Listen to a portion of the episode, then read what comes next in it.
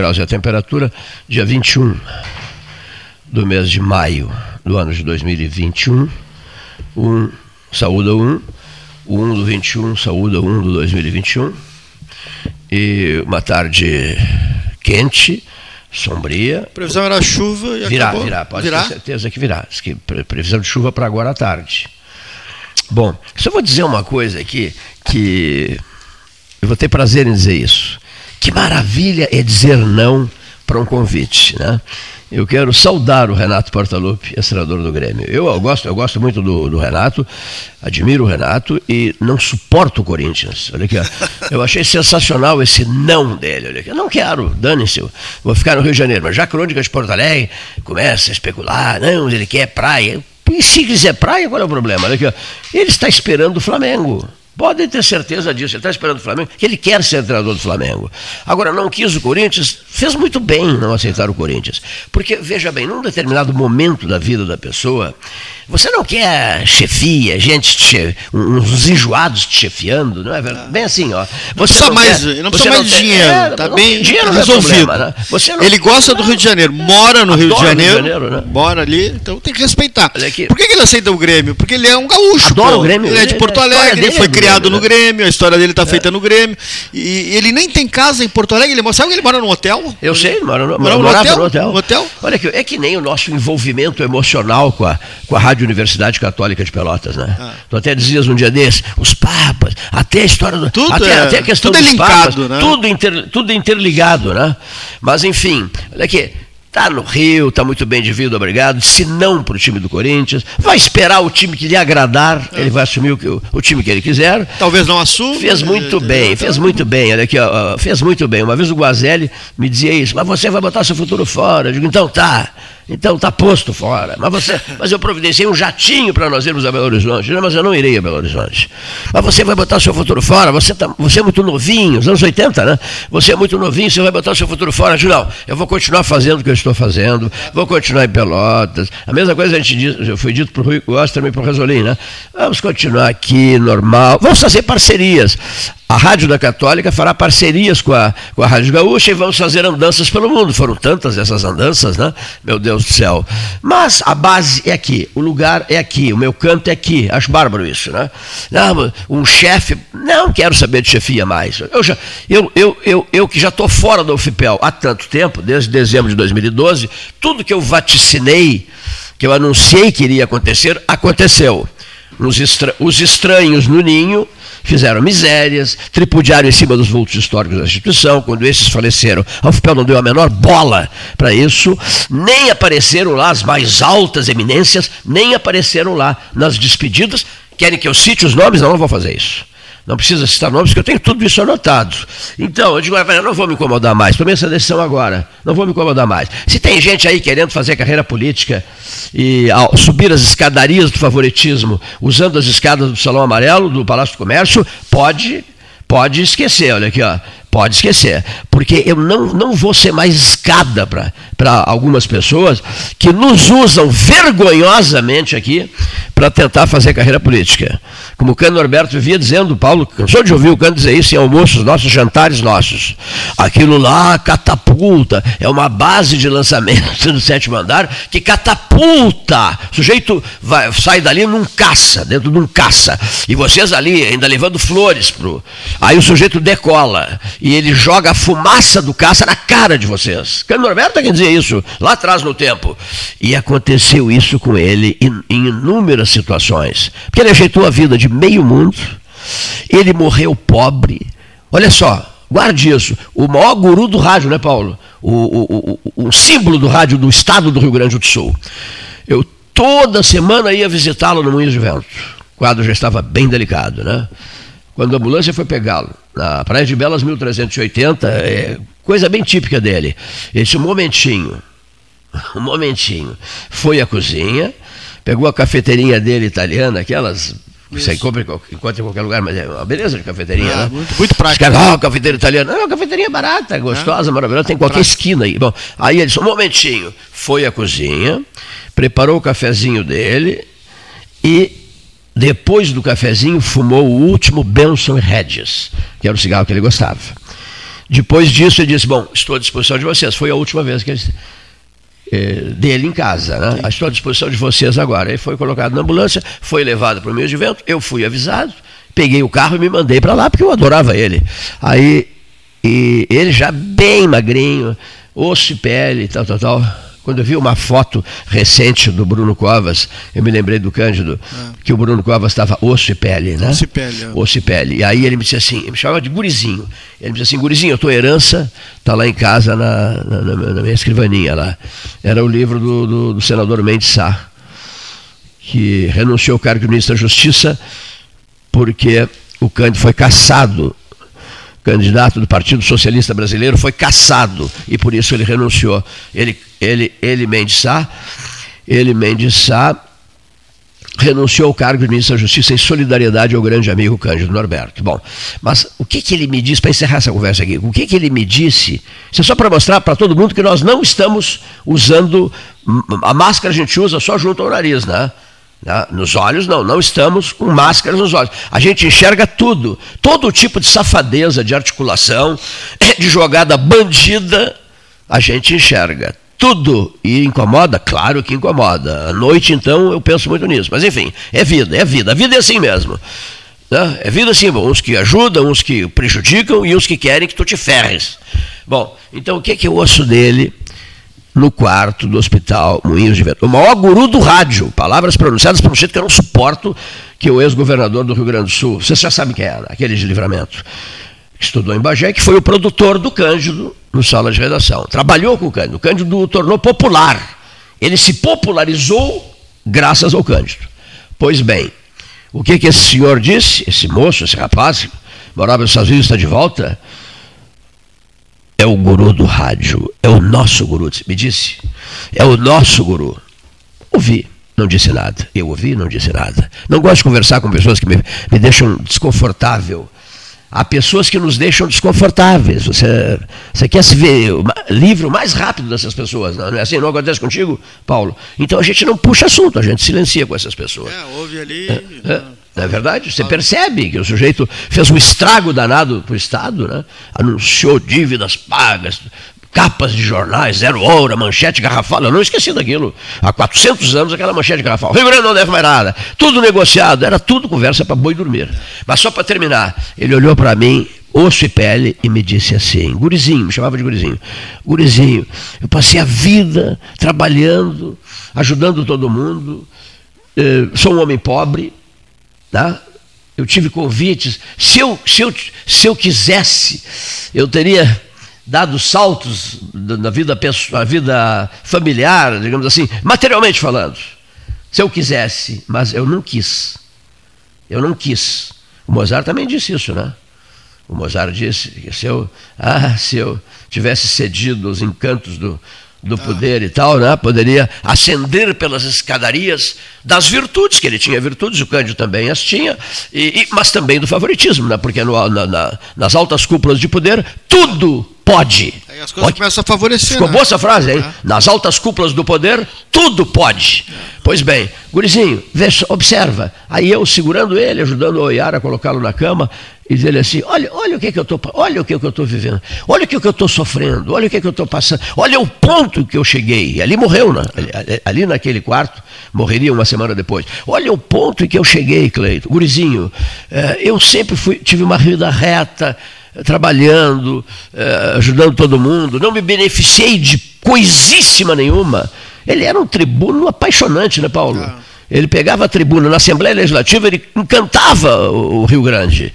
É, como homem de rádio e também como ator de novelas também e como deputado, né?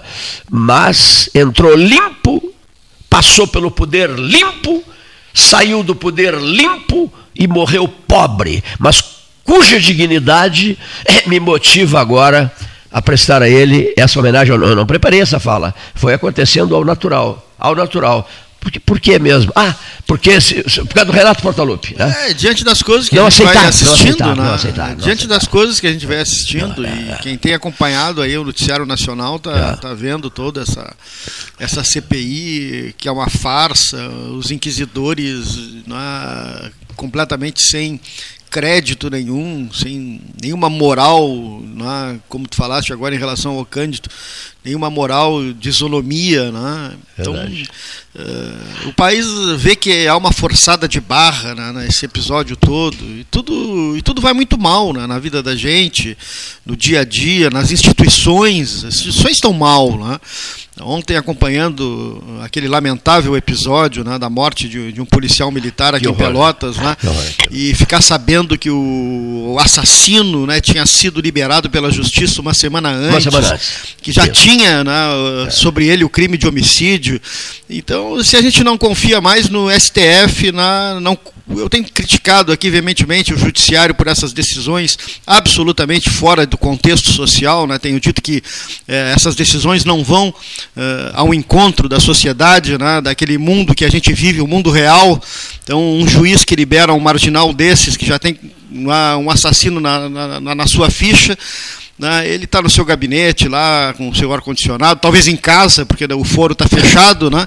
e ele absolutamente não vive esse mundo não, real. Não, né? não, ele não está vivendo esse mundo Eles real. Não vivem esse mundo até real. que um é. marginal desse que ele mandou soltar vai matar um filho dele, ou uma filha, ou a esposa. Né? E matará aí, outros. É, ou outros. E assim vai continuar. Então né? é, é, a gente vai perdendo essa confiança. O encanto. É no, o encanto. É no Senado, a Câmara Alta, como daqui a pouco vai falar na, o comentário de um dos nossos participantes, né, que é o, o Ari Alcântara, que ele se refere né, à CPI de uma maneira né, bastante crítica né, e, e, aos senadores e ao posicionamento deles, é o judiciário através da Corte Suprema e também aqui embaixo, né, através dessas decisões de primeira de instância.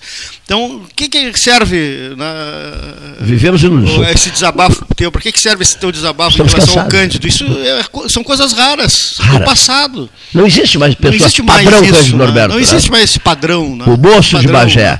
Tu sabes que eu, eu, eu tenho uma devoção tão grande a ele né, que outro dia eu recebi as informações todas. Agora à tarde, quando eu sair daqui, eu vou pegar o celular, tem uma máquina fotográfica boa. Irei à sala 5, não sei se vão me deixar entrar lá. Na, na sala 5 da Faculdade de Direito de Pelotas, a casa de Bruno de Mendonça Lima, para fotografar, é, ir à galeria dos, dos formandos lá e fotografar o doutor Otávio uh, Santos, padrinho do Pedro Moacir Pérez da Silveira padrinho de batismo, pai do Cândido Norberto, um dos mais brilhantes advogados da história de Bagé. Porque eu, eu, eu, eu gosto de fazer isso, de ficar é. É, essas pessoas que a gente admira muito, a gente procura buscando sempre informações e mais informações em relação a estas pessoas, raras que são, dignas que são. Tão poucos são os dignos no, na, na, na, na, vida pública, no caso, né? Porque o que se assiste a esse festival, essas lambanças nacionais permanentes. Só uma outra coisa que eu quero aproveitar e te dizer aqui. É, te destes conta, já te deste conta que as notícias, o peso da notícia, o impacto da notícia, não está durando nem 24 horas. Não, não sustenta. Né? Não sustenta. Vou te não dar um sustenta. exemplo. Eu postei, é, com destaque, uh, o assassinato do rapaz de 30 anos, casado, dois filhinhos novos, assassinado por um sujeito que tinha sido solto uh, uma semana, que tu mesmo disseste é. agora. Muito bem. Aí, policial militar é esse que eu...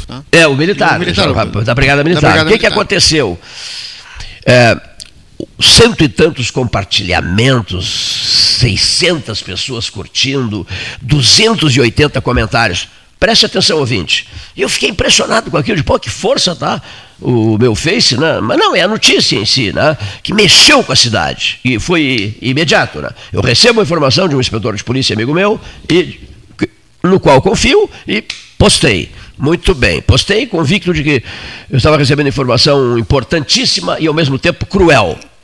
Então, guardaram esses números que eu citei? Ouvintes, guardaram? Muito bem. No dia seguinte, de manhã, uh, o Clique RBS, eu pago a mensalidade tudo, mas uh, às vezes tranca, tranca toda hora. O Clique RBS publicou, tá mal esse, esse Clique RBS, hein? Publicou, e eu, eu prestigio ainda, porque eu assino. Tem direito de reclamar, não tem? Eles publicaram uma reportagenzinha falando, com a foto do rapaz, falando no amor que esse rapaz tinha aos seus filhos, aos seus dois filhos. Ele era absolutamente devotado aos filhos. Paulo Gastão Neto. Isso. Três pessoas curtiram. Uma, duas, três. Três. Na véspera, aqueles números que eu havia dado. Estou fazendo esse comentário para te dizer, para dizer para o ouvinte, que nós realmente não valemos nada. No dia seguinte, vida que segue. Ah. Já está tudo esquecido. Não é que esteja tudo esquecido, você entende o que ah. eu quero dizer, né? Mas tem manchete nova, né, seu Paulo? Tem manchete nova, tem assunto novo. Está assim a coisa. É informação em excesso. Informação demais e brutalidades em excesso. E roubalheira também em excesso. Então, o tempo que se tem é para noticiar isso tudo aí. Mas que não tem, essa notícia não tem força nenhuma, no sentido de. Sensibilizar. De, de, é, digamos assim, se perpetuar, pessoas, é. Uh, virar assunto de esquina, de café aquário, de toda parte. Não, não dura, é isso. É. A, a, a, duração dessa notícia, qualquer que seja, sobretudo as, as terríveis, não, não passa de 24 passa. horas. Né? É verdade. Nasce o dia, no outro dia, e não passa disso. Bom, eu falasse no Ari Alcântara, né? Isso. Vamos ouvi-lo? Vamos ouvi-lo. Brasília, a ilha. Boa tarde, amigo Cleiton. Boa tarde, ouvintes do 13 Horas. Nessa sexta-feira, não vou falar de pandemia, nem daquela distópica CPI do Senado. Aliás, que nos dá uma tristeza ver aquilo, ver que a baixa qualidade política que a nossa Câmara Alta tem. Mas vamos falar de coisas importantes. Semana passada falei da, do sistema Lagoa Mirim, da exploração econômica, aproveitamento econômico, da navegação fluvial, da integração fluvial, ou seja, do Mercosul, ou seja, nas vias fluviais. Isso, isso é importantíssimo. Nós temos que pensar que em pouco tempo teremos que produzir mais, melhor, para superar este tempo que ficamos parados. E nós, da Zona Sul, do Mercosul, e temos Uruguai, nosso, nosso vizinho, temos muito a ganhar. Temos que voltar a operar com eficiência a malha ferroviária do Sul e integrá-la com o nosso país vizinho, o Uruguai. Temos que fazer esta melhoria da navegação fluvial do Mercosul, fazendo com que se integre através destes canais uma eficiência maior de escoamento da produção. Temos também que não nos esquecer de implementar tecnologia de produção, tanto do setor primário quanto no setor de serviços, para atendimento deste surto impressionante que esperamos venha de desenvolvimento. Ou seja, o nosso Porto de Rio Grande, o Porto de Pelotas agora, a Lagoa dos Patos, a Lagoa Mirim, as ferrovias, as nossas estradas já mais eficientes, a BR-116 duplicada até Rio Grande, ou seja, vamos melhorar a 101, vamos fazer a travessia para São José do Norte, vamos fazer tudo isso, vamos trabalhar. Mas não vamos esperar dos políticos, vamos fazer nós, o povo, as pessoas, os empresários, os empreendedores. Se nós vamos ficarmos esperando que o poder central se mobilize por nós, nós não chegaremos a nada. Nós temos que nos mobilizar. O mercado está aí disposto, o mercado precisa de investimentos, precisa de produtos. Nós precisamos oferecer grandes empreendimentos. E é isto que nós temos que começar a pensar nos associarmos, fundir empresas, enfim, criar alternativas. Temos que ser criativos, empreendedores, voltar mais ao, ao que nós sabemos fazer melhor, trabalhar.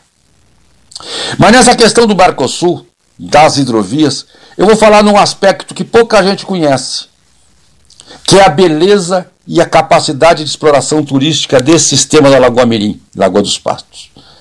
Eu conheço isso um pouco, o nosso canal do São Gonçalo, essa nossa várzea, porque menino, quase 70 anos, comecei na Ilha do Pavão a conhecer aqueles meandros.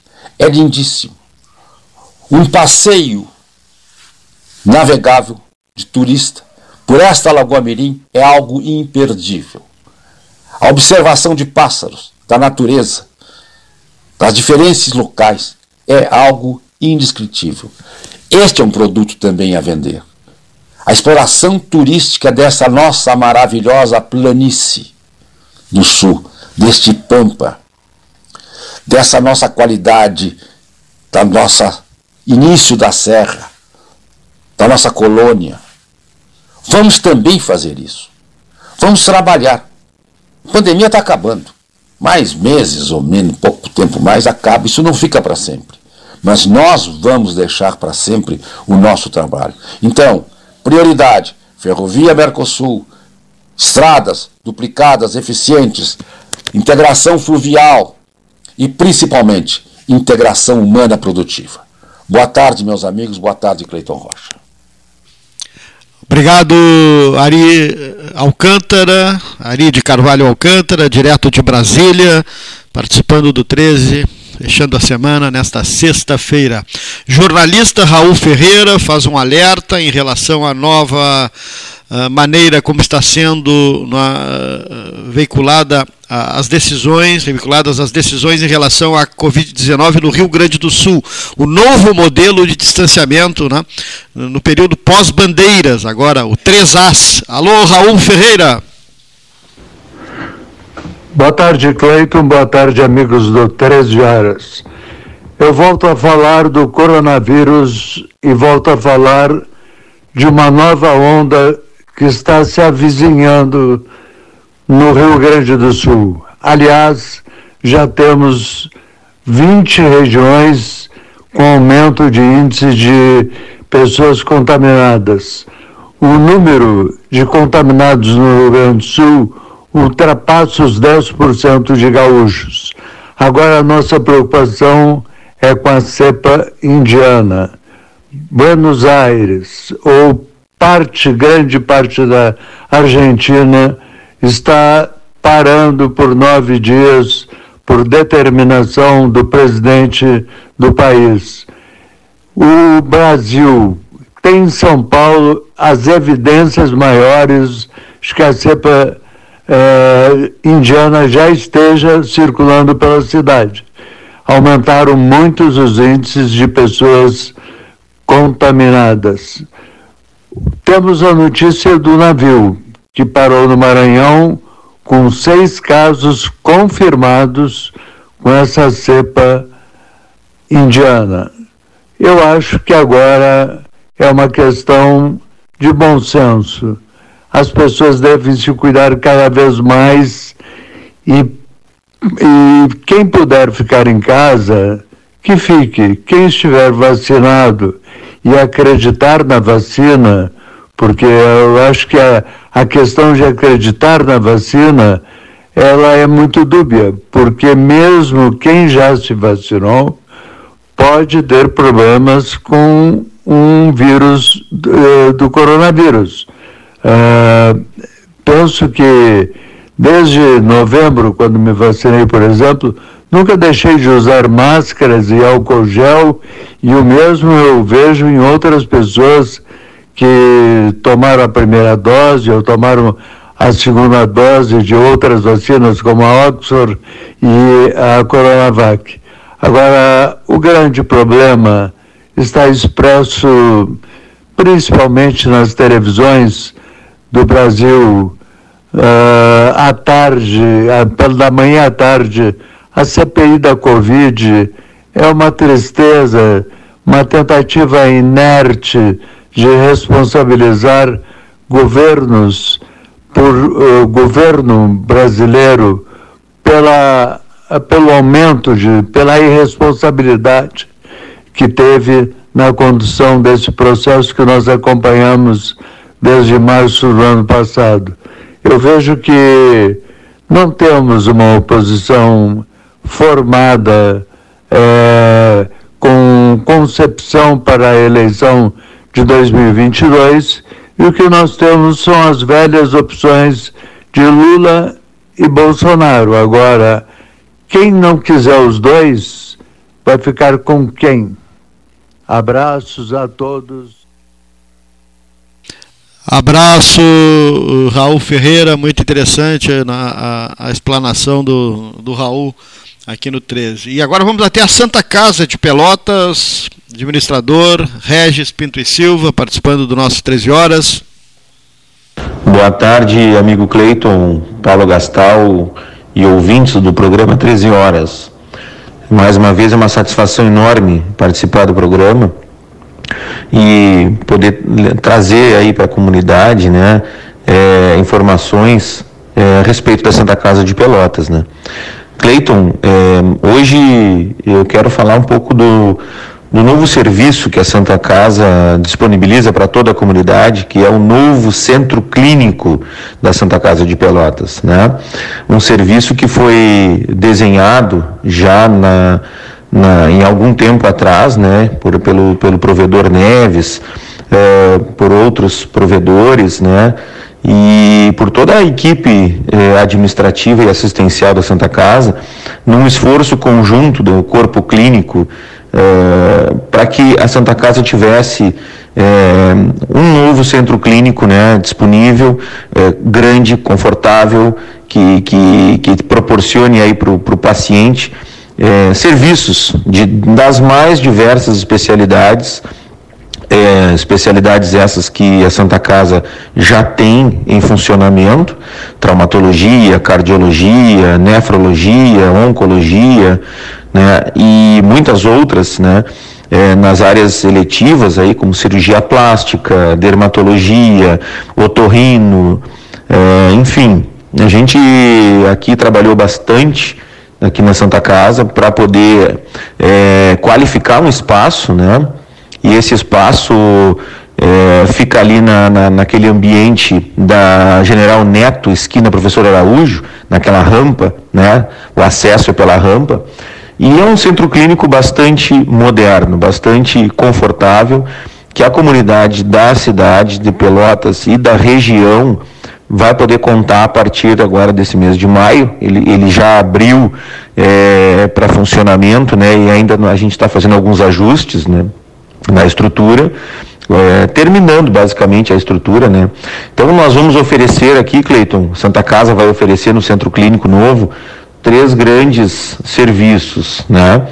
Que são é, consultas médicas das mais variadas é, especialidades, que, que os pacientes procuram, procedimentos cirúrgicos ambulatoriais, na, no próprio centro clínico mesmo, tem um, um, bloco cirúrgico ambulatorial muito qualificado, salas de observação, sala de recuperação, né? E exames. Exames também, a gente está disponibilizando exames dos mais variados também ali no centro clínico. Já estão em funcionamento é, exames de laboratório, de análises clínicas, coleta, né, coleta de sangue, coleta de, de material para análise.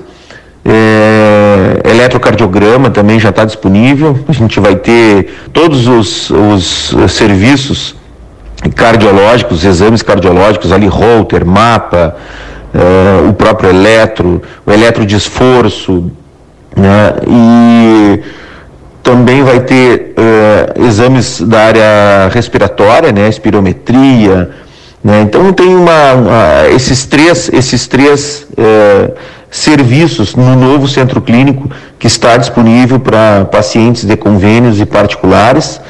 A gente está uh, ainda conveniando uh, uh, tabelas, né, conveniando, fazendo acertos comerciais com, os, com as operadoras para aquelas pessoas que possuem convênio médico eh, poderem usufruir desse espaço. Então, Cleiton, é, queria deixar essa mensagem hoje. Santa Casa está se modernizando, está né, tá arrumando a casa, é, é, oferecendo mais serviços para a comunidade. E, e eu quero deixar aí a, à disposição dos ouvintes, à disposição do 13 Horas, esse novo serviço. Contem com a Santa Casa, contem sempre com a Santa Casa. E, e, eu queria agradecer o espaço e convidar a todos que quiserem conhecer o Centro Clínico, entrem em contato através das redes sociais, né? Uh, estamos presentes nas redes sociais, onde todo mundo hoje consegue buscar informações é, marcar sua consulta pelo WhatsApp, por telefone, né, é, nos, nos, achem aí, nos procurem Centro Clínico Santa Casa Pel é, no Instagram e no Facebook, né, nos telefones da Santa Casa. E tenho certeza que a comunidade terá um serviço muito qualificado, né, terá à disposição da comunidade serviços médicos de extrema qualidade. Tá bom? Muito obrigado pelo Obrigado, Regis. Grande abraço. Centro Clínico da Santa Casa. Iremos conhecer semana que vem. Lá, uma novidade que vem aí. E já está tá, na pauta do 13 a gente falar sobre o Centro Clínico da Santa Casa. A próxima semana estaremos juntos, né, visitando, junto com o Regis Pinto e Silva. Antes do intervalo, doutor Fábio Scherer de Moura, nosso colaborador, integrante aqui da mesa 13 horas, né, do Salão Amarelo. Doutor Fábio. Boa tarde, Pelotas 13 horas. Boa tarde, amigos ouvintes. Um grande especial abraço para os jornalistas Cleiton Rocha e Paulo Gastal. Para que nos localizemos no tempo, em relação a esse áudio, informo que o gravo nesta sexta-feira, dia 21 de maio, às 10 horas da manhã. Uma semana que se encerra com grandes e ruidosos acontecimentos no Brasil, sobre os quais eu gostaria de fazer alguns pequenos comentários. E o, o primeiro dos pontos que eu gostaria de destacar está ligado, Cleiton Paulinho, à atuação da Polícia Federal, a qual detectou e desencadeou a operação nessa semana para combater milionárias fraudes havidas no Ministério do Meio Ambiente, comandado pelo senhor Ricardo Salles um dos ministros da maior intimidade e confiança do, do senhor presidente da República. A atuação desastrosa desse ministro já vinha sendo apontada como causadora de grandes prejuízos internacionais ao Brasil, em especial no que diz respeito aos interesses do agronegócio e do comércio exterior. Da mesma forma, o antigo superintendente da Polícia Federal no Amazonas já havia apresentado uma notícia crime contra o ministro Salles pela prática, entre outros, do crime de organização criminosa. Agora, o ministro está sendo alvo, inclusive com busca e apreensão uh, no Ministério e independências por ele utilizadas, de uma operação que investiga, entre outros delitos, prevaricação e facilitação de contrabando. Como de hábito, a reação do governo foi nenhuma. Nada foi feito. Salvo a nomeação para a presidência do IBAMA, visto que o anterior presidente foi afastado por decisão judicial derivada da apuração destas acusações de corrupção, nomeação de uma pessoa completamente alheia ao Instituto, cuja grande qualificação é ser próximo ao ministro. Não caminhamos bem, isso parece ser uma certeza. O segundo dos pontos que eu quero destacar, e, e não vejo como não falar disso nessa semana, é o, anda, é o andamento da denominada CPI da Covid. Como é sabido, mas às vezes é bom lembrar, uma comissão parlamentar de inquérito tem menos de jurídico e mais de político. E não há nada de estranho nisso, Cleiton Paulinho, uma vez que ela é realizada dentro da arena política e por seus integrantes. Por isso, é normal e esperado que os integrantes da CPI muitas vezes esqueçam do seu papel principal, que é o de investigar, e passem a exercer um papel secundário, que é o de aparecer para a mídia e de produzir fatos para as redes sociais.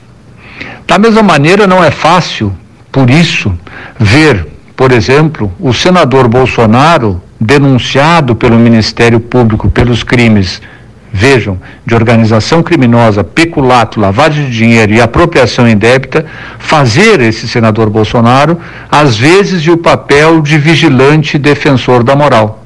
Assim como não é fácil também, não é de fácil digestão, enxergar o senador Calheiros na posição de relator dessa CPI.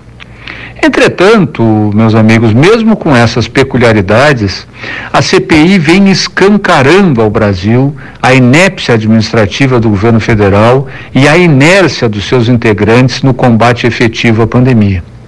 Naturalmente, a pandemia não é de responsabilidade do senhor Bolsonaro ou dos demais integrantes do seu ministério, é claro que não.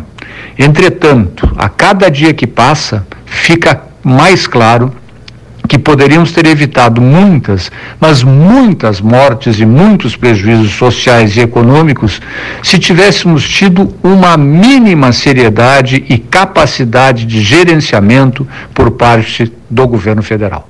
Era isso por hoje, um abraço a todos. Está Fábio Scherer de Moura, advogado, professor, nosso amigo, integrante da mesa 13 horas de debate. Olha que, que pérola. Obrigado, Gilson da Silva Orleis, advogado também, ouvinte do 13, apoiador do 13, não participa porque não quer. quando falamos, ele, ele, ele, ele, gosta muito do Goethe, né? eu também, Praça Goethe de Frankfurt, fiz inúmeras visitas à Praça Goethe. Né? Goethe é venerado, venerado em Frankfurt. Olha aqui, quando falamos, não raro, estamos apenas tentando convencer a nós mesmos. Que maravilha, né? Estamos apenas tentando convencer a nós mesmos. Por exemplo, eu estou tentando é, convencer a mim mesmo, no caso, e depois os outros, ou junto no mesmo instante a todos os demais, de que a Avenida Nova é necessária. Avenida 2, Laranjal Pelotas, na Avenida 2. Então, todo mundo me manda quilos de mensagens, e, e uma delas eu achei sensacional. Diz assim: é, o complexo de inferioridade comunitária é tal que nós estamos reconstruindo um como é o nome daquilo mesmo? Trapiche, né? de madeira. E o sujeito sugere, achei maravilhosa essa, sugere, mandou pelo, pelo uh, um, um, camarada que frequenta, que vai muito ao Tracial Delivery, diz que está sempre no Tracial Delivery, que já encontrou o Leonir Bade lá e, o, e encontrou o Paulo Roberto Correia, Correia de Rio Grande lá, fazendo compras com carrinho, mas bota, bota carrinho nisso. Aí diz ele assim, seu Cleiton, faça uma campanha, uma campanha para quê? Doe uma pedra Pra, pra, essa ideia de vocês do 13 horas, que não pode ser madeira, tem que ser, tem que ser concreto, né? É, faça campanha, doe uma pedra para o trapiche, né? né? Porque sobre esta pedra, pois sobre esta pedra construirei o teu trapiche. E é porque a cidade se é pequena, Delgar Soares já dizia isso, né? A cidade é miudinha, se é pequena. Enfim, o contexto, não estou atacando A nem B, ninguém, estou atacando todo mundo, inclusive a mim. Olha aqui, ó. Não, a gente não, nós não nos levantamos com fúria, com, buscando debate forte para provar para as pessoas que não dá para fazer trapichezinho toda hora, todo ano, de madeira, rapaz, madeira. Lembra aquele guria, 40 anos atrás, fazia uma propaganda de televisão? Nunca me esqueci daquilo. Madeira! lá do Fragata, era lá do Fragata. Mas enfim. E, a avenida, e a avenida também, né? E a avenida também, eu estava lendo alguns comentários. Ah, é, furiosos. As pessoas se apequenam. Se apequenam. É, aquele, aquele, aquele homem visionário, aquela a, aquele munícipe com altivez no pensamento, né? que pensa lá na frente, que é, faz falta, né? Como faz falta? Olha que a gente, a, a gente lança uma ideia e tudo bem, uma ideia, ao invés de eh, dessa ideia ser aprimorada, ela ser né, enaltecida, mas não é enaltecida não é o, o termo correto, ser, digamos, eh, além de aprimorada, pega junto, pega junto. Uh, ainda pega ser junto. acrescida, é, é. acrescida de ajudar, ideias. Ajudar, não, ajudar não, não, não vai dar certo, vai ter que desapropriar, Olha, desapropriação, já tem condomínio, já, condomínio, já, já tem condomínio demais. Não tem como não, passar não, não tem como fazer, um, um, que escreveu sobre, um que escreveu sobre isso, é, é um grande amigo meu, é, é, é, gente finíssima. Mas, mas, a ideia é justamente debater para que se contorne, então, que se faça por outro lugar que não tenha condomínio. Foi a, a proposta que eu fiz. Entendeu? Não, pessoal, não se precipitem, né? Olha aqui, ó. O, o Fernandez, que é amigo, pessoal, olha aqui. Não se precipitem, olha aqui. Vamos procurar outro. Esse é inicial, né? Esse é o, aí, aí, aí chegou. Esse é o marco inicial da ideia, né? aí chegou uma informação para mim assim, ó. Olha aqui, ó, 040. Mesmo vale para a questão do, do, do trapiche, né? Vamos então, construir algo melhor, mais uh, não só duradouro, mas que possa chamar mais o interesse do, do, do, do ponto de vista turístico, né? Tipo assim, quando começaram a contestar o, o, que tu leste e o que eu li muito também, fiquei chateado e tal, uh, teve uma resposta interessantíssima, o, o Fabrício Iribarren, o Fabrício não, o Iribarren, o Siloter? Não, não, filho dele. Fabrício? Fabrício, tá, me atrapalhei eu. Aqui, ó. Há um projeto que sai ao lado do Alphaville e vai até a Sanga Funda. Aí mandou o mapa. Tá? Isso. Tá?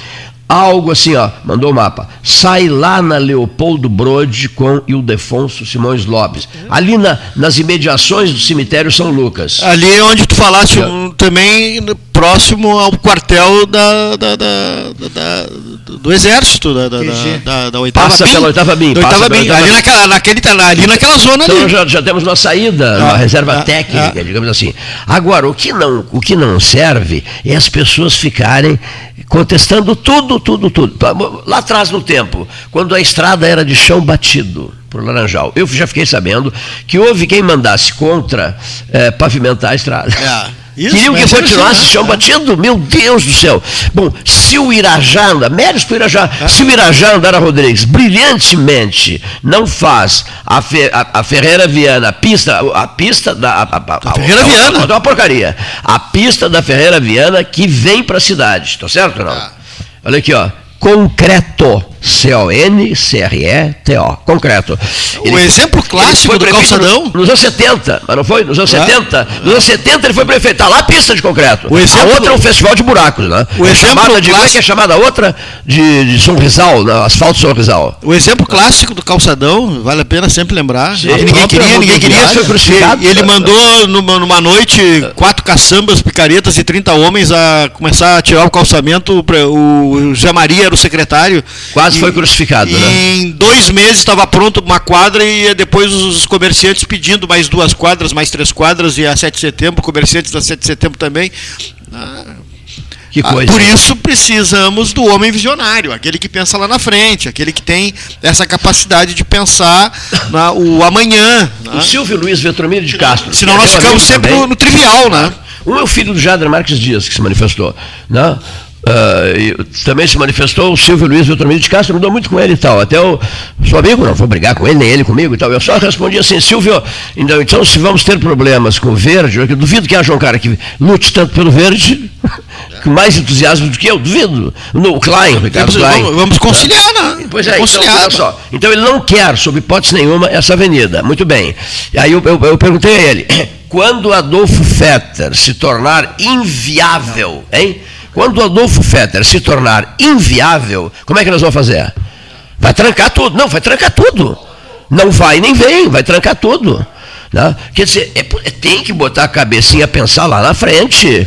Isso não é nem para nós, rapaz. Nem para nós. Isso não será nem para nós. Né? Eu, pelo menos, acho que não. Tenho, não. Acho não. Eu tenho certeza que não será que não será nem para nós. Tu citaste há pouco o Irajá, nós citamos há pouco o, o ex-governador do estado, aquele rapaz de livramento, né? De livramento, né? Rapaz de livramento, hoje presidente da como é que é? Sociedade Brasileira, Federação Brasileira de Hospitais. Achei o detalhe interessantíssimo. Privados. Agora ele está no privado, olha aqui. Mas enfim. Houve uma cerimônia no salão principal do Palácio Piratini, não, não consigo me esquecer disso. E lá pelas tantas, um camarada emocionadíssimo, estavam presentes três governadores, do Rio Grande do Sul, o de Santa Catarina, houve essa, e o do Paraná, do Rio Grande do Sul, Santa Catarina, Paraná, quatro governadores, e o do Mato Grosso, do, do Mato Grosso do Sul. E um sujeito, né, e um sujeito emocionadíssimo, na, no seu discurso final, disse assim, então, saudou os quatro governadores, etc. E depois disse assim: por fim, lotado o salão, não tinha onde botar mais gente. Por fim, ele disse: eu quero pedir ao grande arquiteto do universo que elimine a todos nós. Você sabia dessa? Sabia, sabia. E todo mundo, olha aqui, sabia. E, todo, e todo mundo desatou numa gargalhada, olha aqui, que o grande, ele queria dizer ilumine, né, que o grande arquiteto, eu, por fim eu peço que o grande arquiteto do universo elimine a todos nós. Foi uma cerimônia à altura do, daquele momento, na época, lá atrás no tempo, lá atrás, lá, lá atrás no tempo. Uma outra maravilhosa que me repassaram hoje, já vou encerrar a fala aqui, é a seguinte: o Dom Antônio resolveu uh, convidar o Chiarelli para ser secretário, secretário não, uh, pró-reitor uh, de, de, de, desenvolvimento da Universidade Católica de Pelotas. Professor Carlos Alberto Gomes Chiarelli.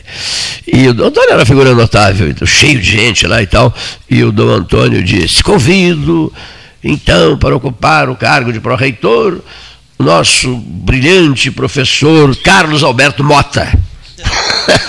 Aí o Zé Cruz puxou a a, a, batina do Antônio disse assim, Chiarelli, Chiarelli, aí do, do Antônio disse assim, é, Carlos Alberto Mota Chiarelli. Aí todo mundo desatou numa gargalhada. Ele, ele riu junto, né? Porque disseram a ele, né? O senhor está fazendo confusão com o cronista social do Diário Popular e com, com, o ministro. Não, Querer não era ministro, Querer, Querer era professor, né? Professor pró-reitor de desenvolvimento. Então, Antônio tinha passagens notáveis, notáveis e simplesmente maravilhosas. Bom. Segue o baile, né? Nesse baile aqui, eu, eu queria sugerir uma fala do Dr. Simão Halper, porque ah, não, Gonzalez, Gonzalez. Perdão, perdão. Depois do doutor Simão. O, em relação à medicação para a Covid. Nós temos agora na Argentina, fechando tudo de novo, você viu? Nós temos o, o, o, o nome do presidente lá? É o, é o presidente Fernandes, Fernandes né? Olha aqui, ó. O Raul é, falou, falou sobre isso é, agora. É. A variante na indiana que já chegou no Brasil. Presidente Lockdown. É, lockdown, nove dias. é o presidente Lockdown. O presidente. o presidente da Argentina, o presidente lockdown, porque eles estão em lockdown há um ano. E agora resolveu. Quebrou a Argentina? É? Quebrou? Quebrou. Quebrou. Faliu. Está tá, tá destruída a Argentina. Os relatos que a gente ouve ah. sobre a Argentina é. 50% da população na, na linha de pobreza. É. Quebrada, quebrada a Argentina. República Argentina. Sobraram Aquelas os ruas do centro de Buenos Aires. Sobraram os vinhos. Né? Florida, é? tudo, tudo. Sobraram os vinhos. Tudo fechado. Pelo menos, sobraram os vinhos. Né? É. Mas é o apelido do Fernandes, como é que é? Ele tem um primeiro nome. Localiza aí que deu um branco. De tão importante que é esse presidente argentino, eu só me lembrei do nome, lembro do sobrenome dele. Fernandes. Eu, a vice dele é a, a, a senhora Kirchner, né? A senhora Kirchner é a vice-presidente da República. Eu só quero o primeiro nome dele. Alberto, Albertinho Lockdown. Não, vamos popularizá-lo como Albertinho Lockdown, porque o sonho da vida dele é a ONU. É bem isso, né, que é o sonho da vida dele. Então, vamos de Albertinho Lockdown para Nova York. Ouçamos o doutor, o doutor José Fernando Gonzalez. Boa tarde, ouvintes dos 13 horas. Boa tarde, Paulo, Cleiton. É um prazer voltar a conversar com todos. Ontem falei aqui na perplexidade que certas coisas nos causam no Brasil. A nossa perplexidade se dá frente a episódios que nós não conseguimos aceitar bem. Muitas vezes aqui neste nosso espaço, muitas vezes mesmo, avaliando questões principalmente relativas ao Supremo Tribunal Federal, eu lembro de ter dito que as instituições, elas precisam contar com a confiança das pessoas. Nós temos que confiar nas instituições. E a, nossa, e a confiança que temos nas instituições não, não tem relação necessariamente com a confiança que as instituições mereçam ou não mereçam, mas é a confiança que temos. É aquilo que perpassa pela nossa alma, aquilo que nós acreditamos que significam verdadeiramente as nossas instituições. Há um descrédito muito grande na população em relação ao Supremo Tribunal Federal, em relação ao STJ, em relação ao Congresso Nacional. E isso é muito ruim para nós como nação, porque não, não, não aceitamos a realidade de que as coisas que emanam dessas instituições dirijam a nossa vida, orientem a nossa vida, que nós estejamos vinculados a coisas que partem dessas instituições que nós intimamente, e eu volto a dizer, isso não, não significa afirmar aqui ou deixar de afirmar que o Supremo ou o Congresso mereça ou não mereça a nossa confiança. Eu estou dizendo que a sociedade brasileira na sua esmagadora maioria, não confia. E isso é muito ruim para a democracia, muito ruim para o Estado de Direito, muito ruim para a nossa vida. Esse me parece ser um problema quase intransponível do nosso país. Nós ficamos perplexos diante de determinadas coisas que nós não conseguimos aceitar como razoáveis. Ontem tivemos aqui em Pelotas um homicídio de um policial. Falamos aqui ontem bastante até sobre o homicídio desse policial. Aquilo que nos deixa indignados, inconformados de que alguém, ao cometer um crime, tenha matado alguém que lá estava para defender a sociedade, para defender a integridade das demais pessoas. Né? Pois hoje, nós abrindo aí os jornais, vemos que aquele que matou o policial tem ali um, ou teria, não vi os processos, mas teria uma enxurrada de antecedentes, teria antecedentes por homicídios, teria tido a sua vida marcada por entradas e saídas nos presídios, cumprindo pena por um tempo, daqui a pouco solto, daqui a pouco preso. Essa, essa marafunda de prisão e liberdade no nosso país tornou-se uma fonte de descrédito no próprio direito penal e no próprio processo penal. Como é possível alguém que tenha cometido uma série de infrações graves, como se noticia hoje na imprensa, como essa pessoa pode, ou poderia, ou podia estar nas ruas? Como pode ter voltado e como pode ter voltado para estar armada poucos dias depois de ser solta, a ponto de matar alguém inocente, como, como aconteceu, como aconteceu anteontem aqui na nossa cidade? O, o, o, um jurista brasileiro que eu admiro muito, né, que viveu mais de um século atrás, chamado Tobias Barreto, um grande pensador do direito penal brasileiro, cunhou muitas frases interessantes. E, e uma delas, que eu considero genial, ele dizia o seguinte: que onde a independência e a integridade dos juízes, a honra do soberano e da nação, não são garantias suficientes de justiça, a lei é um instrumento na mão dos mais sabidos. Quando nós, povo, enxergamos isto, enxergamos ou pensamos que isto realmente é verdade, que a lei seja verdadeiramente um instrumento na mão dos mais sabidos, isso nos causa uma perplexidade que diz, diz, diretamente com a situação do nosso país hoje. Pelo menos é assim que penso e é assim que me parece é, estar acontecendo no Brasil. Nós olhamos para as injustiças que nos rodeiam, para as coisas que nós consideramos injustas e vemos que elas se repetem e pior do que isso, nós nos sentimos impotentes para modificar isso. Né? O Brasil precisa, muito, muito mesmo, de, de encaminhar uma nova realidade, uma realidade de confiança nas suas instituições. Mas, até, até chegar esse dia, talvez muita água ainda tenha que passar por debaixo da ponte.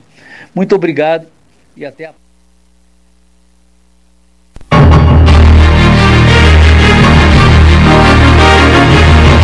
Associação Comercial de Pelotas é um dos órgãos mais antigos do país, sempre em defesa da classe empresarial, com uma história marcada pela transparência e pelo compromisso com seus associados. Faça parte do nosso quadro de sócios. A ACP está localizada no edifício Palácio do Comércio, Rua 7 de Setembro 274, telefone 3028 1541, com o ramal 200.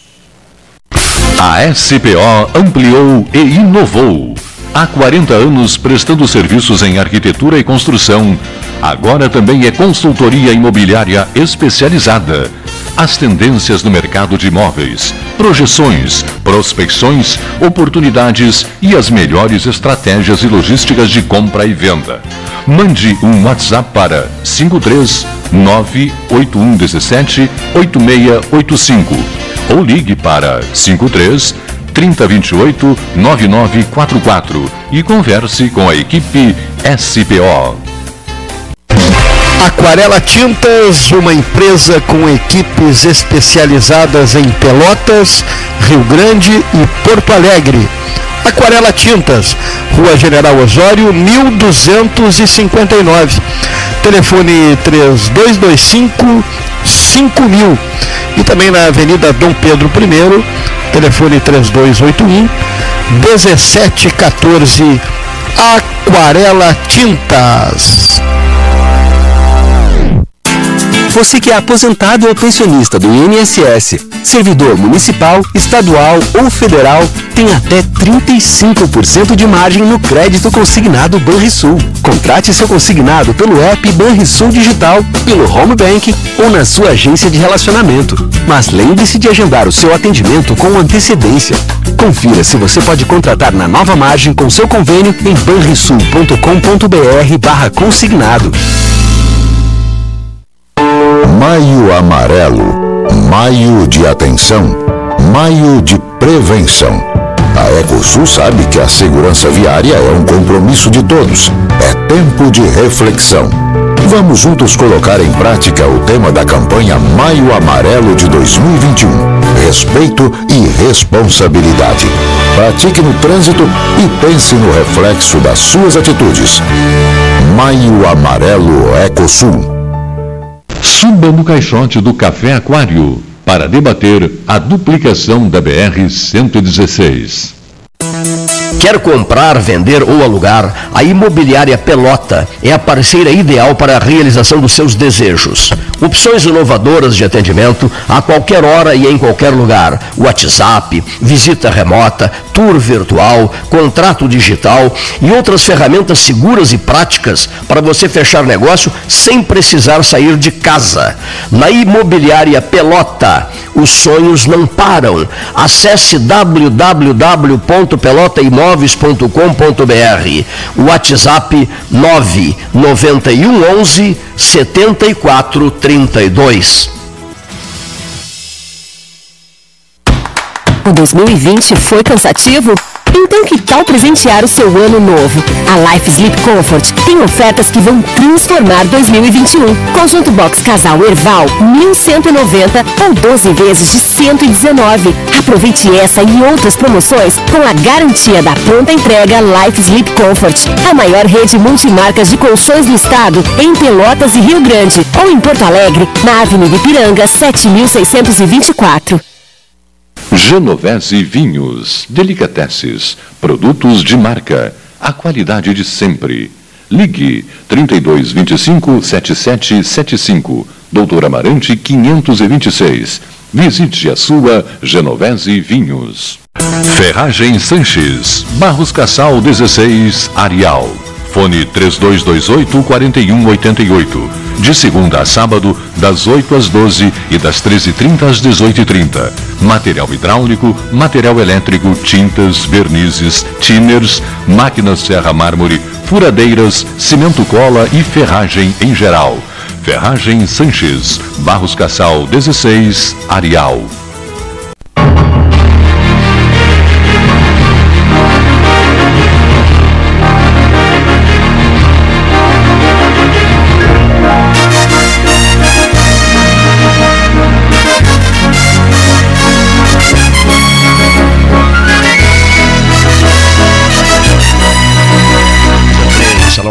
Palácio do Comércio, mais internet pelo mesmo preço, com a velocidade que só a fibra ótica garante.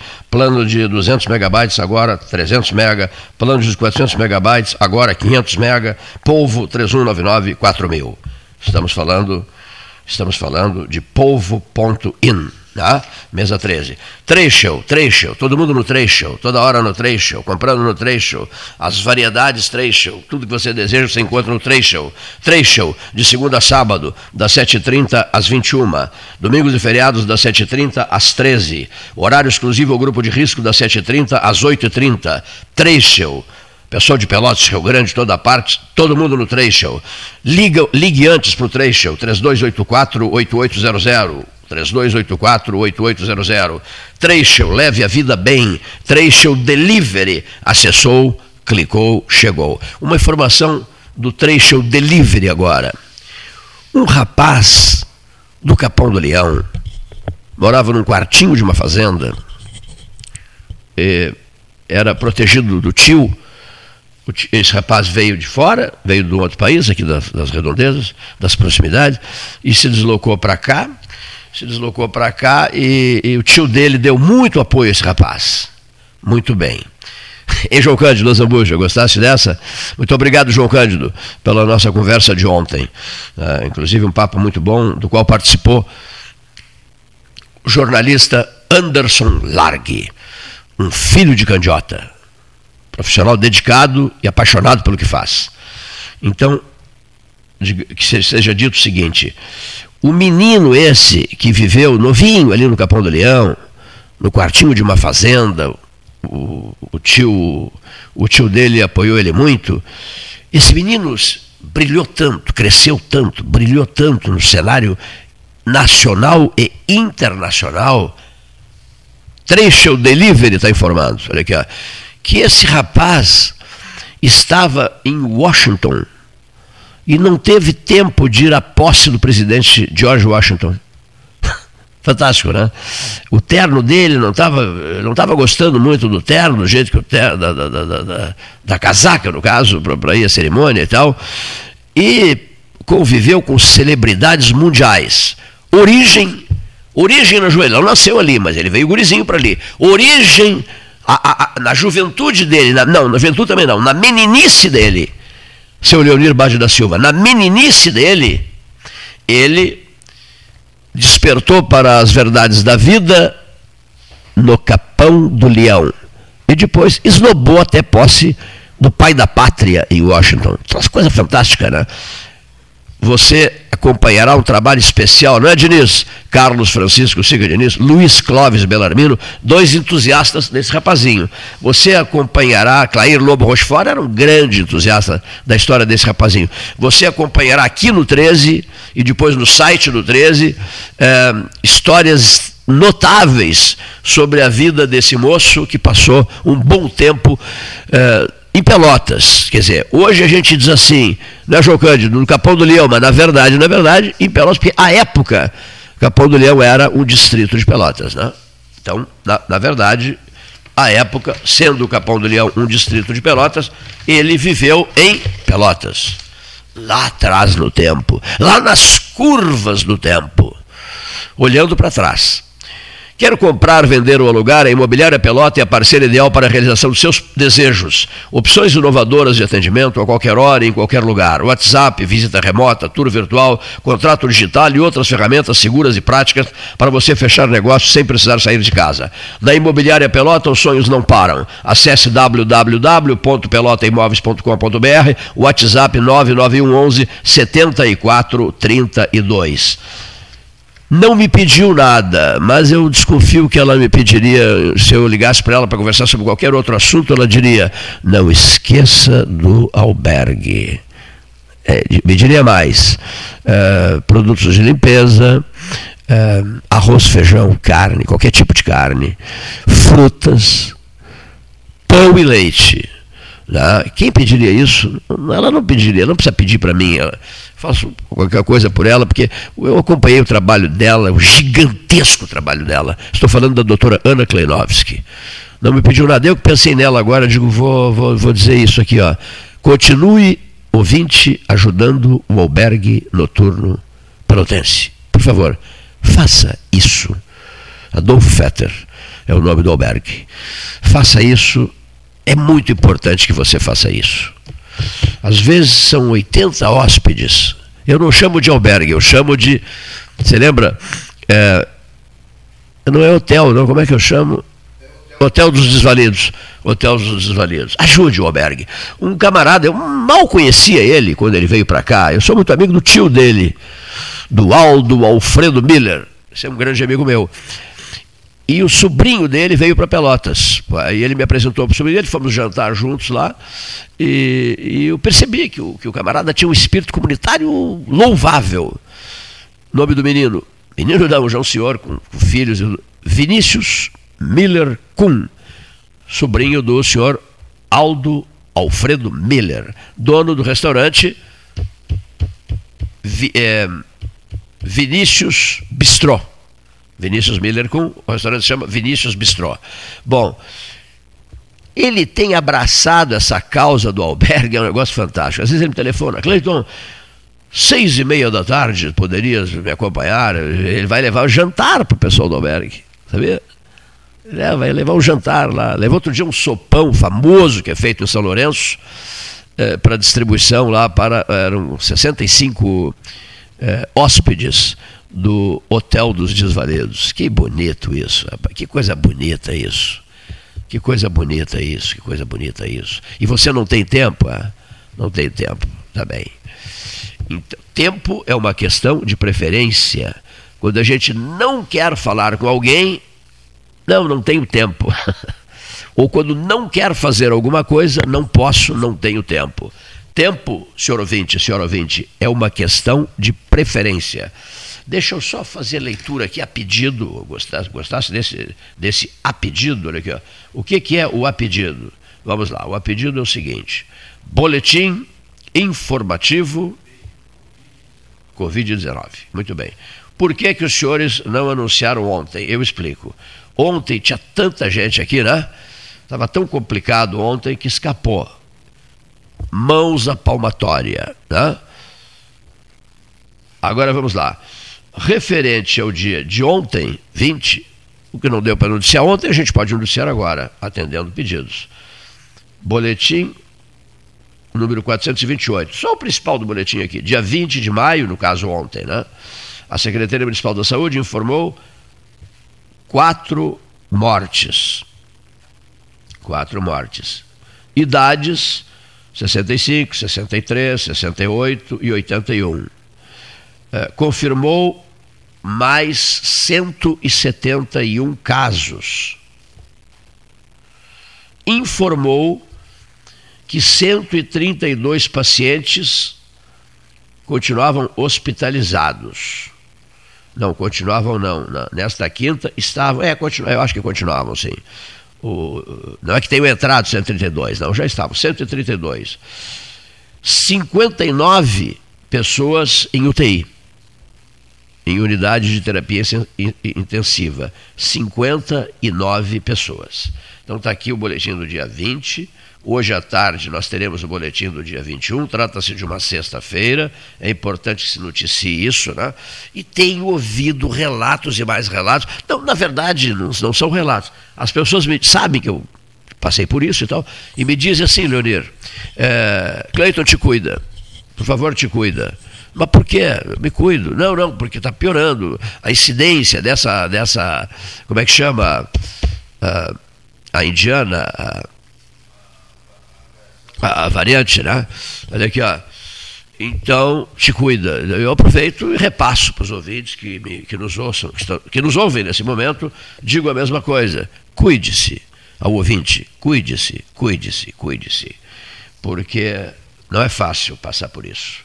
Não é nada fácil passar por isso. E aproveito o ensejo ainda, antes da nossa próxima manifestação de, de comentaristas do 13 horas, para referir o seguinte: preciso dizer isso também. Nós, que, nós vamos entrevistar na semana que vem o doutor Rafael Calderipe Costa, um jovem de 32 anos de idade. Né? Foi meu médico quando eu estive enfrentando esse problema da ala Covid né? da Sociedade Portuguesa de Beneficência, mas eu não estou falando em meu nome, não vou entrevistá-lo porque por, por, minha causa, por eu ter sido beneficiado. Não é beneficiado, por, por eu ter sido muito bem atendido, como todos são bem atendidos por ele. É, estou também, vou fazer isso, vou, vou, vou, ouvir o Rafael, até em homenagem às mil e tantas pessoas, mais de mil pessoas que deram testemunho sobre ele. E todas profundamente agradecidas. Porque ele tem um jeito especial de conversar com as pessoas, de conversar sobre medicação, etc. Trocar ideias e estimular o paciente a se reerguer. Eu vou relatar uma coisinha rápida aqui, eu não vou citar nomes. Um empresário da maior respeitabilidade, grande amigo meu, ele até me deu os nomes, mas eu não vou citar nomes, nem o dele vou citar. Havia duas pessoas esperando por uma, por uma vaga de UTI, certo? Então garantiram o A, chegou primeiro, uh, disseram para a esposa do A, a vaga é dele, para ser entubado. E a esposa do A, que tinha muito vínculo com, com saúde pública, com, com hospitais, etc, etc, ela falou assim, não, eu não quero que ele seja entubado. Eu não quero. Então a vaga pode passar automaticamente para o B na lista de espera, né? Não posso dar nomes. E aí, o A, que não foi para a intubação, recuperou-se maravilhosamente bem. E aí eu perguntei, eh, eu digo assim, qual foi o, o primeiro grande segredo desse processo de recuperação? E a pessoa olhou para mim firmemente e disse assim, eh, o uso da medicação não, não, não. Não, querido. Medicação. Corticoide. Cortisona. Tá? Olha aqui. levantou o astral do ar, a saúde do ar, etc., em pouquíssimo, em curtíssimo espaço de tempo. O B, que achava que ia perder a vaga, os familiares dele achavam que ele iria perder a, a chance de, de ocupar a UTI, ou no caso delicado, que nem o do A, o do A era delicado, o do B também. Então, o A não quis, a família do A não quis que ele fosse, a família do B quis que o B fosse, o B foi a óbito. Por que, que o B foi a óbito? O quadro dele era muito delicado e uma pessoa num processo muito delicado, aí entra a idade, não é, Leonir? Entra uma série de, de itens, né? Entra uma série de itens. Então foi a óbito. Não suportou a intubação. Não suportou a intubação. Então vou dar um não vou, não, eu disse que não iria citar nomes, não podia, não, até por uma questão profissional, de, de, ética e tal.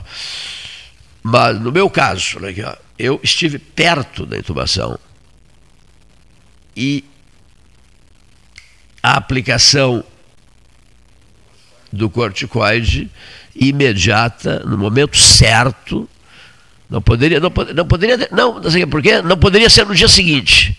Aí também entra uma coisa, o camarada não quer sair de casa, se tranca em casa, não, para o hospital eu não vou, etc.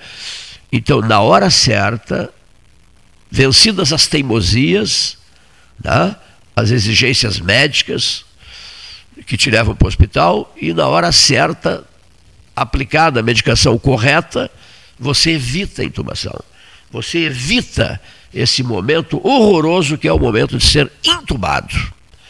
Então, é esse comentário que eu queria fazer, dizendo que na próxima semana nós vamos prestar uma grande homenagem, não é uma grande homenagem, vamos fazer uma entrevista com quem merece essa entrevista, que é o doutor Rafael Calderipe Costa. Mais de mil pessoas escreveram maravilhas a respeito do jeito que ele as trata, que ele as tratou no hospital. Maneira, ele não, não passa ideia de pressa, ele conversa, ele ouve, ele fala. Um jovem, um jovem médico que tem um prestígio danado na sociedade portuguesa da beneficência. Estou me referindo só à beneficência, porque na beneficência, na beneficência estive. Dito isso, onde estão as anotações, senhor, prezadíssimo senhor, onde estão as anotações? Não estão mais aqui. Não estão mais aqui. Muito bem, vamos procurá-las. Junte, eu as localizei. Qual é a temperatura? 18 graus. Isso é para é, quebrar, quebrar o grão, não, assim, faltou a folha, a temperatura, por favor. Em rádio é assim, né? A temperatura, por favor, a hora é tal. Qual é a hora? A hora ótica cristal 1422, hora oficial de uma ótica cristal do calçadão da Andrade, do calçadão da Sete, que é minha, que é sua, que é de todos. Uma hora que você consulta no seu relógio, e sendo a hora cristal, é uma hora oficial. Ficou boa essa, hein, Joaquim Júlio? Hein? Mas prosseguindo, achou a folha, achou a folha. É um novato, está iniciando carreira em rádio, aquele rapaz ali, não? Está é, iniciando a carreira em rádio, depois que saiu do hospital, se atrapalha todo. Não acha a folha das anotações, meu Deus do céu. Quem sabe você vai trabalhar no outro lugar. Quem, quem, sabe vai jogar futebol. Quem sabe volta para o Inter de Rio Grande. Foi um goleiro exemplar. Quem sabe? Bom, um depoimento importante do psiquiatra Dr. Ricardo de Campos Nogueira, que vai falar do interior do estado, uh, lá de Porto Alegre. Alô, Cleiton, Paulo Gastal e todos os amigos e companheiros do Pelotas 13 Horas. E os ouvintes. Esse programa que está há mais de 40 anos no ar, né? Então hoje eu quero cumprimentar essa luta tua, Cleiton, que tu não te mixa, né? Nem pro coronavírus tu te michou. Então quero fazer uma homenagem a ti, ao Paulo Gastal e a todos que conseguem manter esse programa numa situação de crise, numa situação de dificuldade, mas nós temos que fazer que nem vocês, nós não podemos nos michar. E aqui eu quero fazer uma homenagem especial a dois colegas um que meu colega de turma da Faculdade de Medicina da Universidade Federal de Pelotas, da nossa leiga, que é o Dr. Rogério Torres Marques, que graças a ele tu tá aí de pé, lindo, forte e fagueiro, como se dizia antigamente. E não só o Rogério Torres Marques, que é da minha turma, mas também ao Rafael Calderipe da Costa, esse menino que é filho de um colega nosso, da nossa época, minha e do Rogério Marques, que é o, o, o Ciburger Costa, que é o, que é o pai dele, né? Então, eh, nós estamos numa situação né, que hoje eu, eu falo com as pessoas, as pessoas dizem, ah, eu, eu sou formado em medicina e fui aluno da tua filha, né? Eu a minha filha, que é a Daniela Nogueira Zambrano, que é professora também nas nossas universidades, na nossa faculdade de medicina aí em Pelotas. E, então a gente vê como a gente está ficando velho. Então eu quero fazer essa homenagem a esses dois médicos, ao Rogério Torres Marques e o Rafael Caldeirito da Costa, que são de duas gerações diferentes, né? mas pela dedicação, pela capacidade e pela resolutibilidade. Então, é de médicos e profissionais desse quilate que nós precisamos. E aqui eu quero relembrar de um outro colega também, que é o doutor Sérgio Andreia, nosso dermatologista. Quando havia assim, essas discussões, né, como agora, né, todo mundo mete a mão, mete o pé para falar de coronavírus, né, e a maioria não sabe coisa nenhuma. E o Sérgio André sempre diz assim, ih, aí vem os teoria. O que tem de teoria, os teorias são aqueles que não sabem nada, que nunca fizeram nada, que nunca ficaram na frente de um paciente e, e ficam dando letra, como a gente falava, né? Então, os teorias, né? Então tem muito teoria que fica dizendo o que tem que ser feito, como é que é, como é que não é, mas que nunca tiveram a experiência de ficar na frente de um paciente, de salvar um paciente. Então, Cleito, Paulo Gastal e companheiros do Pelotas 13 horas, o que nós temos que ouvir são esses profissionais capacitados que estão lá na linha de frente, salvando pessoas. Esses é que sabem o que a gente tem que fazer. Agora, esses teorias que fico falando aí, tem que parar tudo, parar tudo, parar tudo, para quê? Para não fazer nada? Para ficar teorizando? Não, nós não podemos parar. Se fosse assim, então nós não teríamos o que estamos tendo hoje, uma superprodução, uma super safra de arroz, de soja, a grande produção de carnes, a nossa construção civil estaria parada e muito pelo contrário, ela está tocando.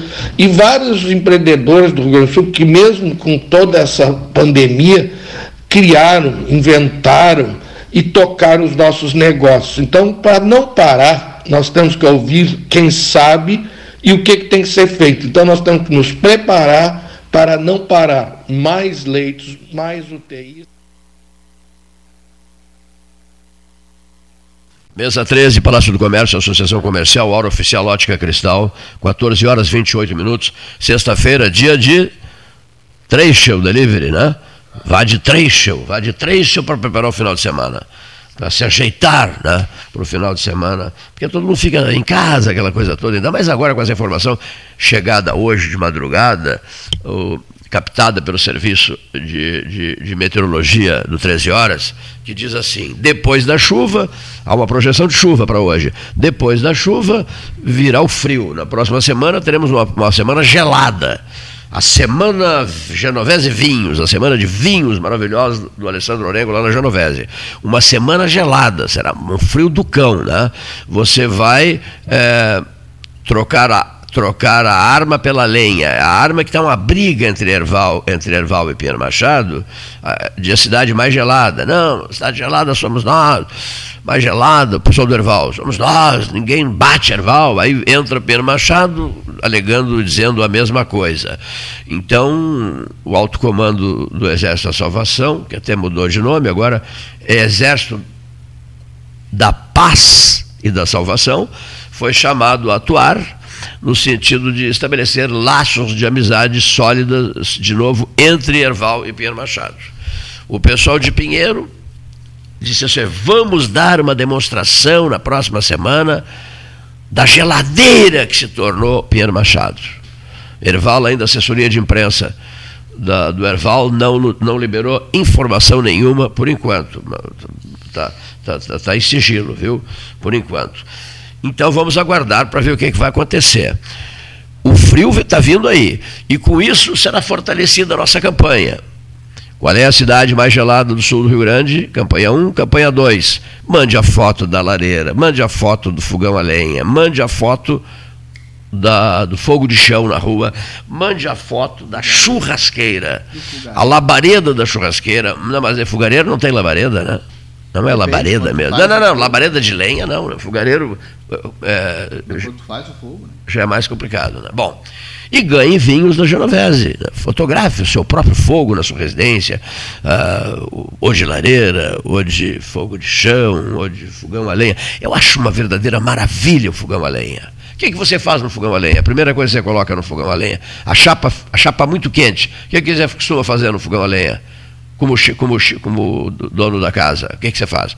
Você frita um ovo, em cima da chapa ou, ou frita umas carnezinhas, põe umas carnezinhas na. Um bife de chapa. É, Gosta de um bife é, de chapa? Antiga essa, hein? Bife de chapa. Essa, essa é boa. Bife essa de é chapa é, é, coisa para gente antiga. O Outra, amendoim também? Ah, torrado não, na chapa. Também, não. Agora, uma, o que eu tenho ouvido, uma barbaridade, vou até anotar aqui para colocar na rede social.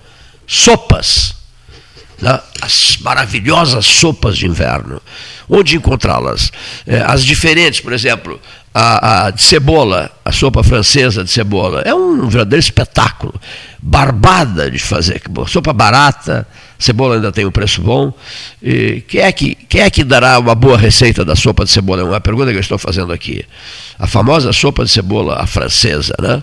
Creme de cebola, sopa de cebola. Bom, pense nisso. Eu acho, perdão, que são imperdíveis os cremes de ervilha. O creme de ervilha está sempre num dos três lugares principais do pódio, do pódio das sopas, dos cremes. Dicas, dicas 13 horas.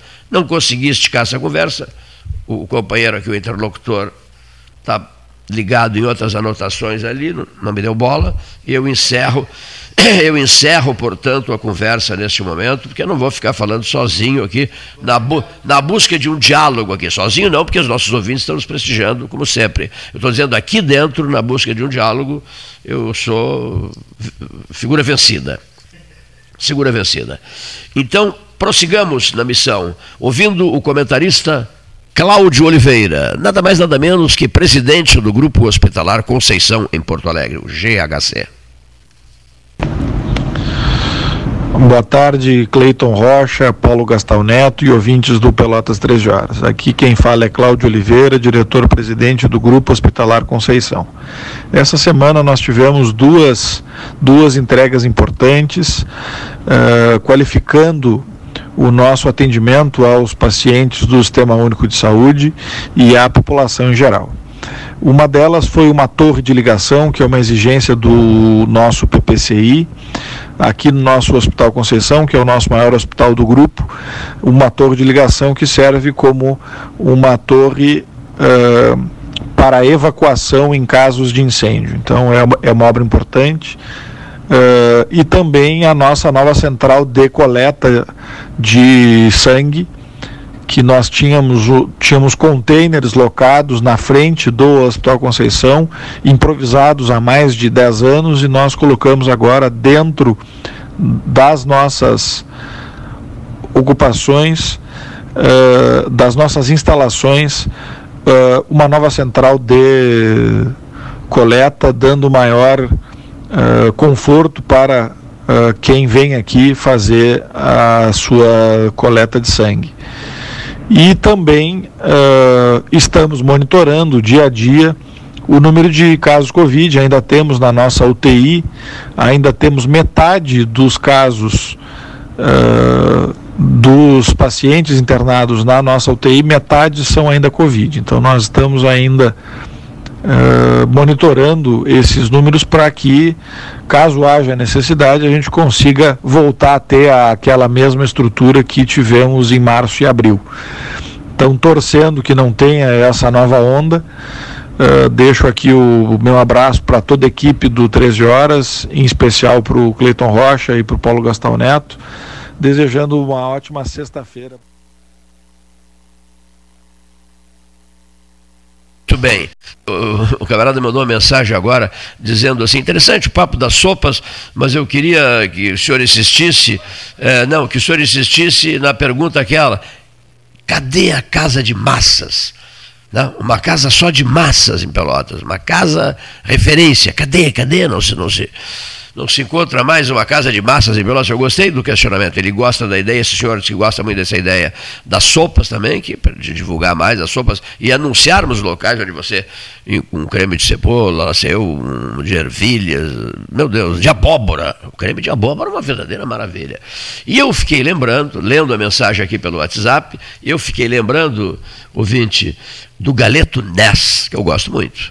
O problema é, são os horários nossos, né, complicados, porque uma da tarde tem que estar aqui, esse sujeito vai, meio-dia já é tarde, esses dias eu consegui chegar às onze e meia da manhã lá, almocei maravilhosamente bem, no galeto Ness, uma casa tradicional de Pelotas, lá das Três Vendas, né, é, é fácil se localizar ali, passa a rótula, aquela onde tem também aquele outro galeto, Santa Justina, né? passa aquela rótula ali, em seguidinha dobra a direita, não é isso? Para chegar no galeto nessa. Confere? Quem vai, quem vai, quem está indo, quem está indo, quem está indo pela Fernando Osório, né? Cumprimentos, dona, olha, cumprimentos ao pessoal dos postos Paulo Moreira, rapaz. Cumprimentos ao pessoal, ao pessoal dos postos Paulo Moreira a dona Vera Lages, uh, um camarada altamente especializado no preparo de bolos de figo. Uh, tu conheces ele, o tal de Clayton? Uh, ele bolou um bolo de figo, mas com várias coisas, né? Figo maduro, figo rami, figo da, da, da Simon, figo turco seco, é uma mistura de figos, e sai daí um bolo de figo simplesmente dos deuses. Sugeri ao Paulo Moreira, que é um grande amigo meu, e ele sugeriu a dona Vera Lages, que é uma chefe de cozinha espetacular e uma doceira de mão cheia. Desde ontem, esse, esse bolo de figo, uh, esses bolos estão à disposição lá no, na loja de conveniências dos postos Paulo Moreira. Eu, na correria desde ontem até agora, não, não, deu tempo ainda de ir lá, mas hoje eu pretendo dar uma passada lá. O, o, o, café com leite, meu velho, uma xícara de café com leite e aquele bolo de figos, figos variados, feitos pela Vera Lages, ninguém resiste. Essa é que é a grande verdade. Ninguém resiste. Bom, dito isso, e em sequência, no 13 de hoje, na hora oficial Lógica Cristal, 14 horas 37 minutos, poderemos ter em breve uma fábrica de massas no Capão do Leão, hein? Obrigado, gostei de saber, João Cândido. Capão do Leão está impossível, hein? Todos os dias liberando notícias, notícias, notícias. Eu gosto muito do prefeito de lá, o Schmidt, que é meu amigo de muito, mas de muito tempo. Amigo querido de longa data, né? Parceiraço, parceiraço. Uh, a gente fez uma entrevista especial com ele no dia da eleição dele. Foi bonita a entrevista, ele estava profundamente emocionado e tal, e pôs para fora o que estava sentindo. Uma belíssima entrevista no último processo eleitoral. Né? O prefeito o prefeito Schmidt do Capão do Leão. Professor Varoto, Renato Luiz Melo Varoto, ao microfone 13H. Boa tarde, Cleiton, boa tarde aos ouvintes. Encerramos uma semana de total desmoralização do Festival da Mentira de Nova Brécia, que atrai turistas de várias partes do Brasil, posto que divertido, engraçado e de custo muito baixo, porque a intervenção de Eduardo Pazuello e Ernesto Araújo, as intervenções na CPI da Covid, foram um festival que fez o de Nova Brécia tornar-se apenas um ato de aprendizes. O a, a desfaçatez com que os dois assumiram a defesa do presidente Jair Bolsonaro, ainda que comprometendo suas próprias histórias e, sobretudo, negando ao povo brasileiro o mais amplo direito à verdade de toda todo o drama que nós vivemos e particularmente o drama que foi vivido pela população de Manaus, com as pessoas morrendo por falta de oxigênio, foi não apenas triste, foi constrangedor. Eu diria mesmo que em alguns momentos ele foi, além de desanimador, o que é pior, um incentivo à impunidade e à falta de respeito às normas de sanidade. Tanto assim o é que a última pesquisa feita anteontem mostra que o índice de brasileiros ou percentual de brasileiros que seguem as medidas de proteção realmente caiu para 28%. E com isso, volta a crescer o número de infectados e de mortes pelo coronavírus, inclusive no Rio Grande do Sul. As aberturas que têm sido feitas em várias cidades revelam absoluta certeza daquilo que havia dito o ex-reitor da Universidade Federal de Pelotas, Pedro Alau. O lockdown tem de ser rigoroso até que nós eliminemos a presença quase total do vírus. Mas não. Começaram a abrir bares, restaurantes, e o povo achou que tudo vol voltou ao normal, que pode-se fazer festas. Aqui em Pelotas não há noite em que não se tome conhecimento de uma festa. Enfim, as medidas preventivas foram abandonadas e o coronavírus está adorando o quadro que se apresenta sob o comando do Ministério da Saúde, ou mais especificamente do verdadeiro ministro da Saúde, que é o presidente da República. Então, eu lamento que cheguemos ao final de semana com uma tragédia crescente na saúde brasileira. E, mas, por outro lado, para mim, a imagem da semana foi daquele menino amarrado a garrafas PET, atravessando de Marrocos para a Espanha. Aquilo dá bem a ideia da crise dos refugiados no mundo e o quanto ainda nos falta para podermos ser realmente pessoas que vivem o princípio do amar ao próximo como a si mesmo. O desespero daquele menino atravessando toda aquela imensidão, amarrado a garrafas PETs, é o desespero de um mundo de desamor, de desalento, de desprezo ao próximo. Ainda bem que nós temos exemplos como o albergue noturno de Pelotas, agora a República da Prefeitura, alguns atos que servem de consolo ou de demonstração de que nem tudo está perdido.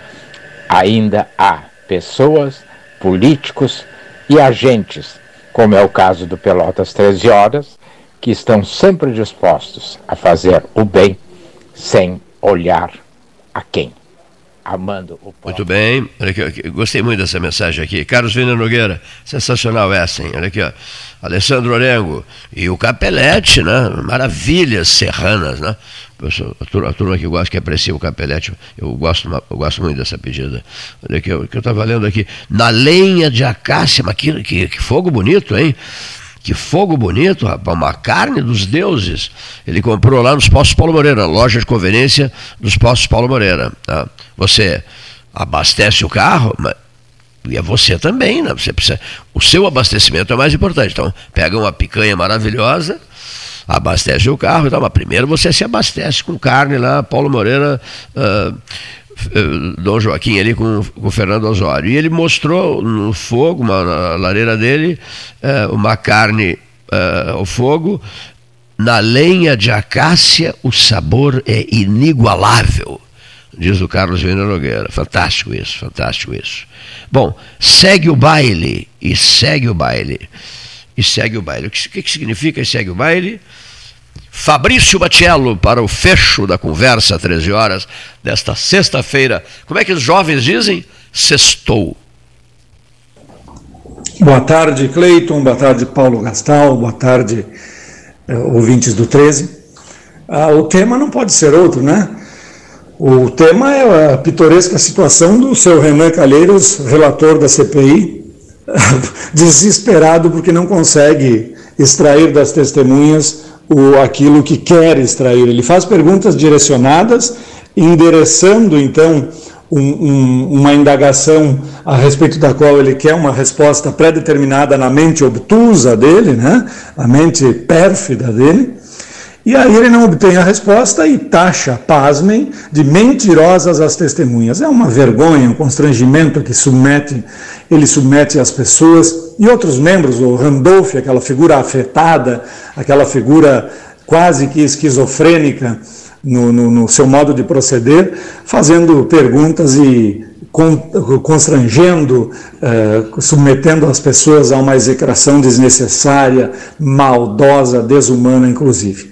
Mas o, o ex-ministro Pazuello, eh, general do Exército, não, não se intimidou, não, e teve que ter obviamente, o direito de, de calar e não calou, para o caso de, de, se chegar a um ponto em que o ameaçassem de prisão, e esta era a vontade. Mas eu até não, não acharia ruim ver o Renan Calheiros dando voz de prisão a um general da ativa, só para ver o que aconteceria. Isso não, não, obviamente que eu estou falando no sentido figurado, porque o melhor mesmo foi ele ter essa possibilidade de não responder indagações e acabou respondendo a todas.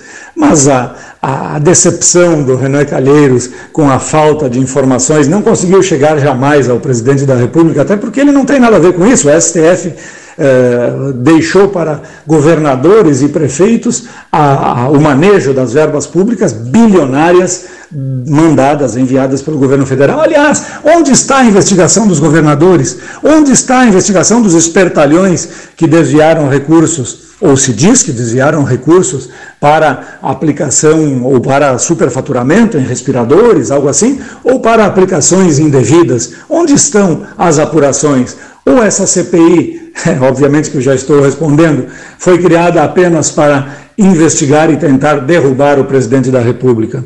Eu não sou, eu não tenho político de estimação.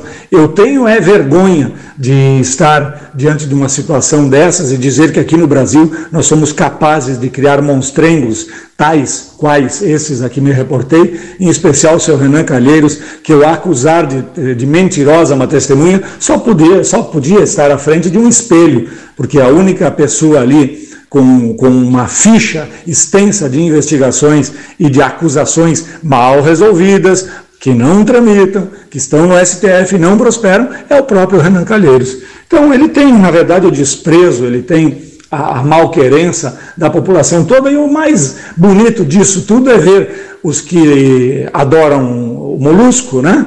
o ex-presidiário, o ex-ladrão, o ex-corrupto, aliarem-se agora ao Renan Calheiros, eh, na tentativa de, de chegar ao poder por vias tortas. Né?